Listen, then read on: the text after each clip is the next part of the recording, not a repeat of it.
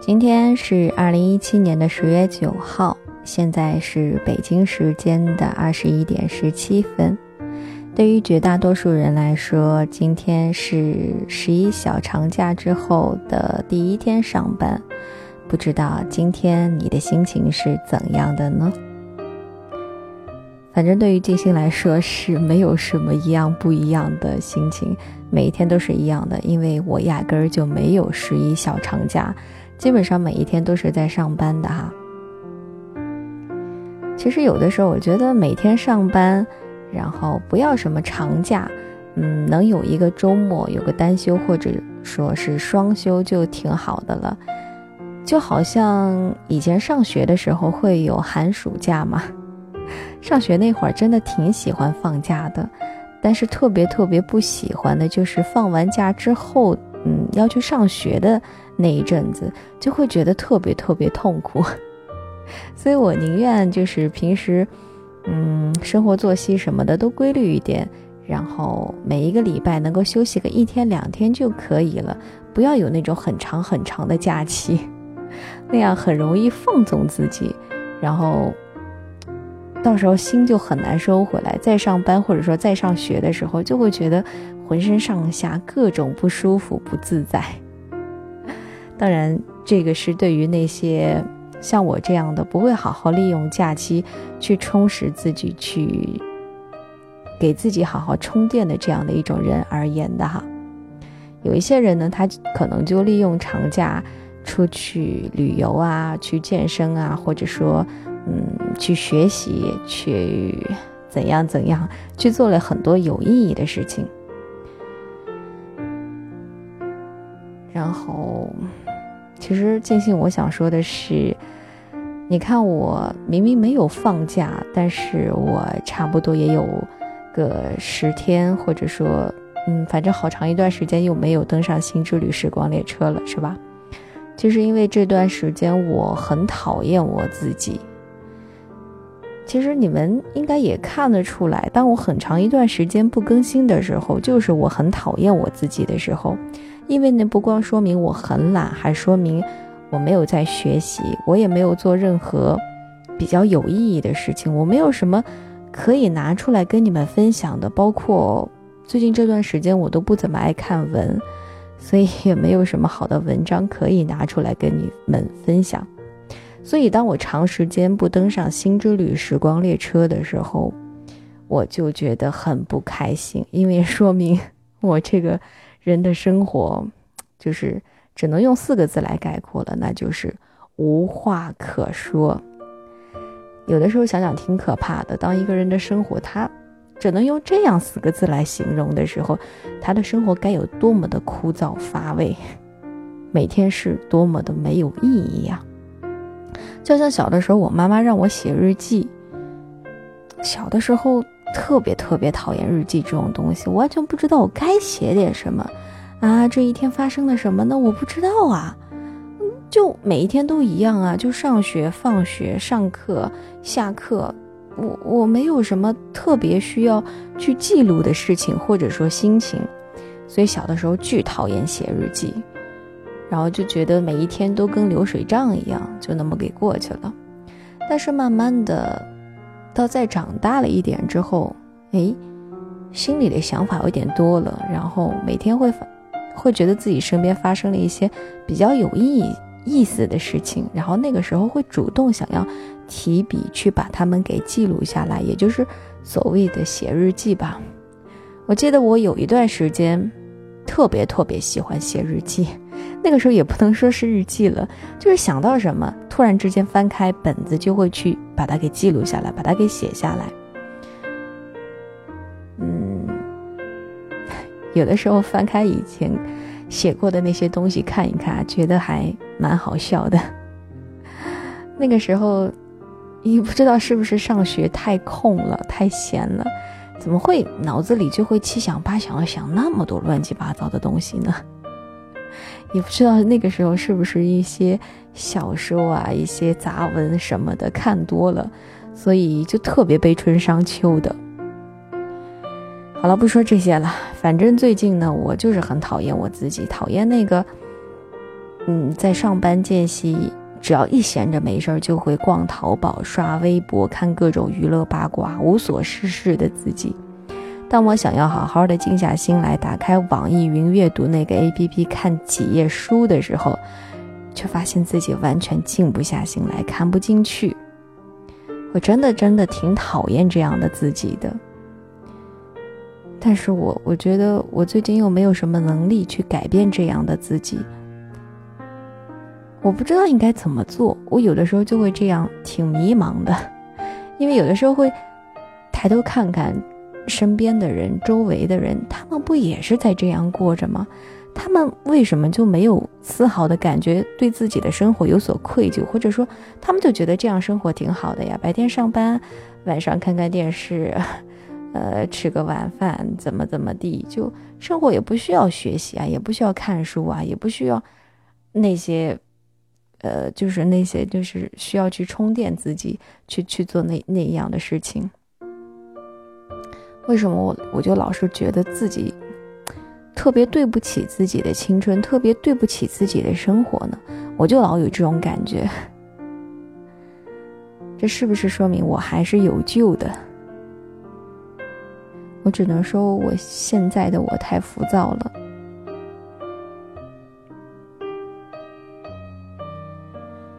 唉，我最近老是叹气。说不定你也跟我有一样的困扰吧。那么今天静心要跟大家来分享的文章是，哎，最近没有看到什么特别喜欢的文章了，跟大家来分享一篇比较现实的文章吧。乍一看这个标题，我不是很喜欢，我特别不喜欢那种有其中包括数字的那种文章，就比如说，如果你要做一个。呃，怎样怎样的女人，那么你就必须做成这几件事儿，或者说那几点怎么怎么地。我不是很喜欢看那种，就好像我今天要分享的文章的名字叫做《这四件事儿》，越早想明白，越早成功。我觉得我点开它的原因，就是因为我觉得自己最近特别特别的失败。所以我想看看我到底怎样才能越早成功。嗯，确实是一篇比较现实的文章，其中，嗯，他所描述的那四个点儿还是挺在理的。对于在生活当中、在职场当中的一些小伙伴们，应该也会有一些帮助。同样是来自于十点读书这样的一个公众号。哎，我突然之间想到一句，跟这篇文章。跟我刚刚说的话都特别不搭的一句话，我就是脑子里面突然之间就窜出了这么一句话，完了我还记得不是很清楚，完了现在这会儿彻底给忘了，我就应该在他窜出来的时候立马抓住他，直接就说出来。哎，等等，我我要说的是什么来着？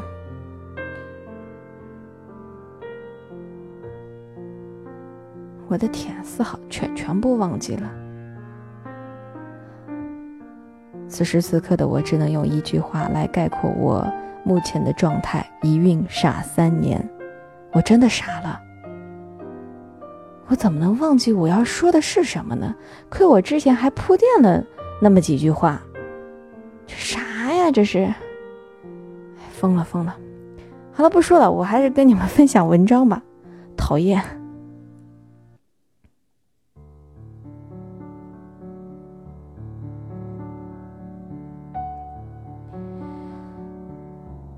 我经常会提到中年危机这个词儿，因为身边的朋友有很多都是处于三十左右的年纪，焦虑、迷茫、重压。当我们在二十岁左右，也同样迷茫，但那时的焦虑远没有人到中年时来的撕心裂肺、刻骨铭心。曾经我以为只要岁数大了。一切就水到渠成，都有了。现在回想曾经的自己，真的好幼稚。曾经我总想着一夜暴富，宁愿步行几公里，省下公交车的钱，走到楼下的彩票点打上两注双色球，美滋滋的憧憬着开一个一等奖。现在想想，真的好天真。人生是需要导师的，这位导师可以是一本书、一句话、一段旅行、一次经历，当然更可以是一个人。有些事情真的不是你以为的那样，很多事情只有你尽早的想明白，才不至于在歧途上越走越远，离想要的越来越远。有那么几件事儿，我希望大家能够越早明白越好。首先，第一件事情就是，朋友多不代表人脉广。很多时候和场合，人脉经常会被提及，在家靠父母，出门靠朋友，在我们这个国家，人情世故大有学问。也有信奉多一个朋友多一条路的社会生存法则，但是朋友多真的不代表人脉广，这完全是两码事儿。由于工作的需要，小王呢经常会跟公司的一些老总、政府部门的领导打交道。家里的亲戚知道之后啊，觉得小王现在混得特别可以，人脉广，有什么问题呢也都会找他去帮忙。比如说，给表妹安排一个工作，给侄女上一个重点学校走个后门等等。小王开了几次口，却都被委婉的拒绝了。都只是泛泛之交，他们不会因为和你认识就帮你。只有真正遇到问题了，才会知道，到底哪些是朋友，哪些是人脉，哪些朋友。也只是相识一场。有的人微信好友有三四千人，有的人呢认识不少上流人士，但是在你需要帮助的时候，能够施以援手的人，又有几个呢？说现实一点吧，所谓人脉，其实就是相互利用。一个人越指望你，就越会对你上心，越肯帮你。与其将时间花在无效的社交上，不如趁机提高自己的个人价值。第二件事情就是年龄大不代表阅历足。老子吃的盐比你吃的饭还多，这句话听起来霸气威武，但是吃的盐巴多，活得久，还真不一定就能够说明你阅历丰富。别总笑话那个毛头小伙年轻，你有想过自己的年龄和阅历匹配吗？我身边有几个九五后的小伙子，他们为人处事啊，待人接物就比很多的八零后都要来的成熟老道。阅历和年龄从来都不是一比一的关系。如果你每天囿于办公室和家两点一线式的生活，如果你的工作每天都接触公司里的几个人，如果，你很少出去旅行，那么即使你年年数，即，那么即使你岁数年长几岁，也没有与那些经常与人接。来，等一下，打住，我这句话重新读。即使你岁数年长几岁，也没有那些经常与人接触、经常出去走走看看的人懂得多、见识的多。一个人阅历不够，就容易被社会所遗弃，进而被淘汰。这也就是为什么我建议大家不要总是将自己圈养在一个小空间里，要经常走出去的原因。第三件事儿就是付出不一定有回报，一分耕耘一分收获。这句话我们从小的时候就经常听到，但是今天我想跟你说，努力。不一定成功，付出不一定就会有回报，这才是真正的现实情况。现如今，大多数人是很浮躁的，可以说互联网时代也催生了浮躁的情绪，做事情要立马看到效果，完全没有耐心。看一本书，还没有看完呢，就嘟囔着自己为什么还没成功，以为自己付出了时间，倾注了精力。就会有相对应的收益产生。你可能将最好的青春给了男朋友，你也许将最好的年华都给了公司，但是最终男朋友可能会离开，公司也许会倒闭或者将你裁员。所以付出不一定有回报，但是肯定会有收获的。而如果想要回报，那么就必须先付出。有的时候，你离得到回报只差。再坚持一会儿。第四件也是最后一件事儿，就是省钱不一定是对的。我们父母这一代人呢，很注重勤俭节约，家里能开一盏灯就不会开两盏，洗衣服的水会留着冲马桶。过去是真的穷怕了。到了我们这一代，父母呢也总是千叮咛万嘱咐。挣钱不容易，省着点儿花。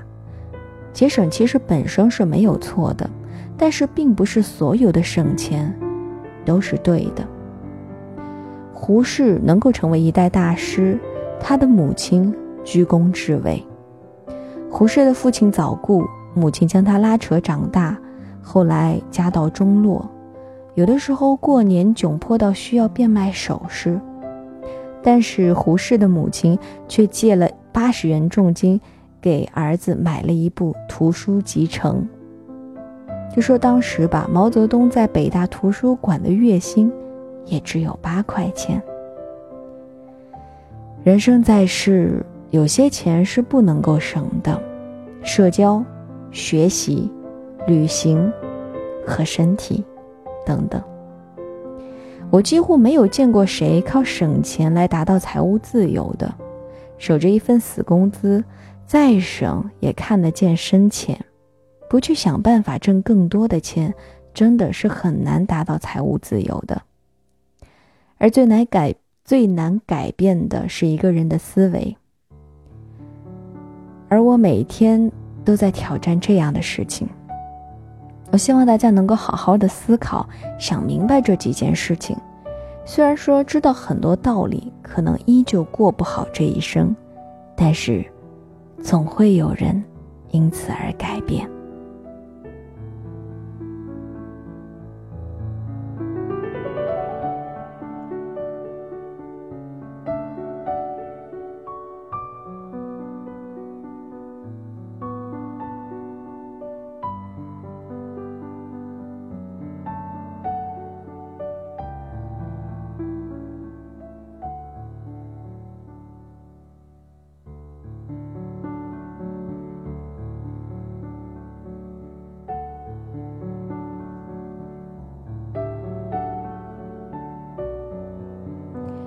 很好，这样的一篇文章读完之后，我还是没有发现，不是，还是没有想起我读之前要说的那一句话到底是什么。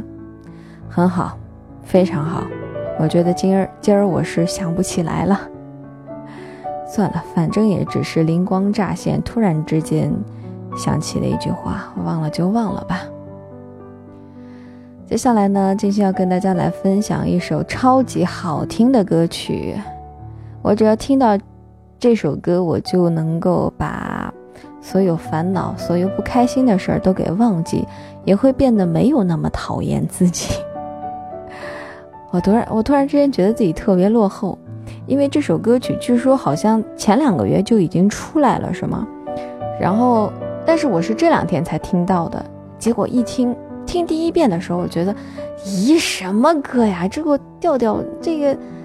反正有点奇怪，听第一遍的时候我没觉着好听，然后再听别的歌，听着听着我不知道怎么回事，又返回到那首歌又听了一遍，哎，突然之间就觉得嗯有点意思，然后越听越上瘾，越听越觉得好听。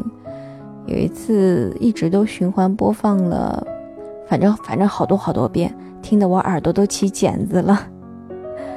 那么现在金星就来跟你们分享一下这首好听的歌曲吧，虽然我也不知道你们会不会喜欢，来自金志文的《远走高飞》，可能你们都听过了吧。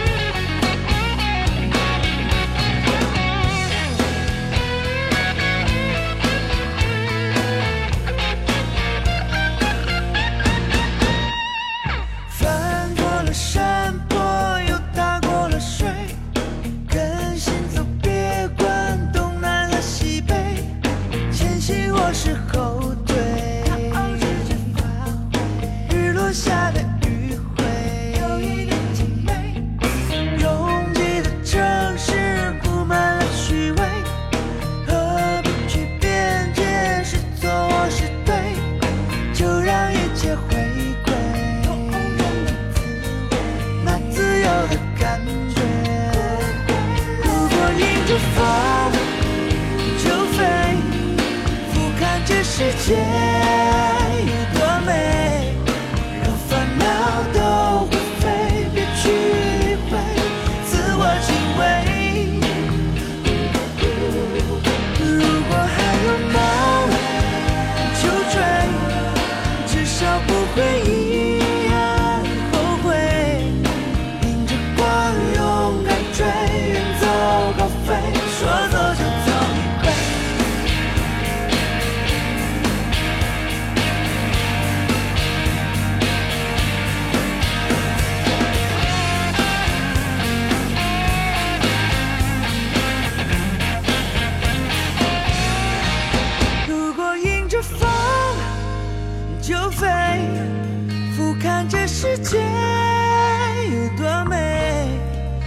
让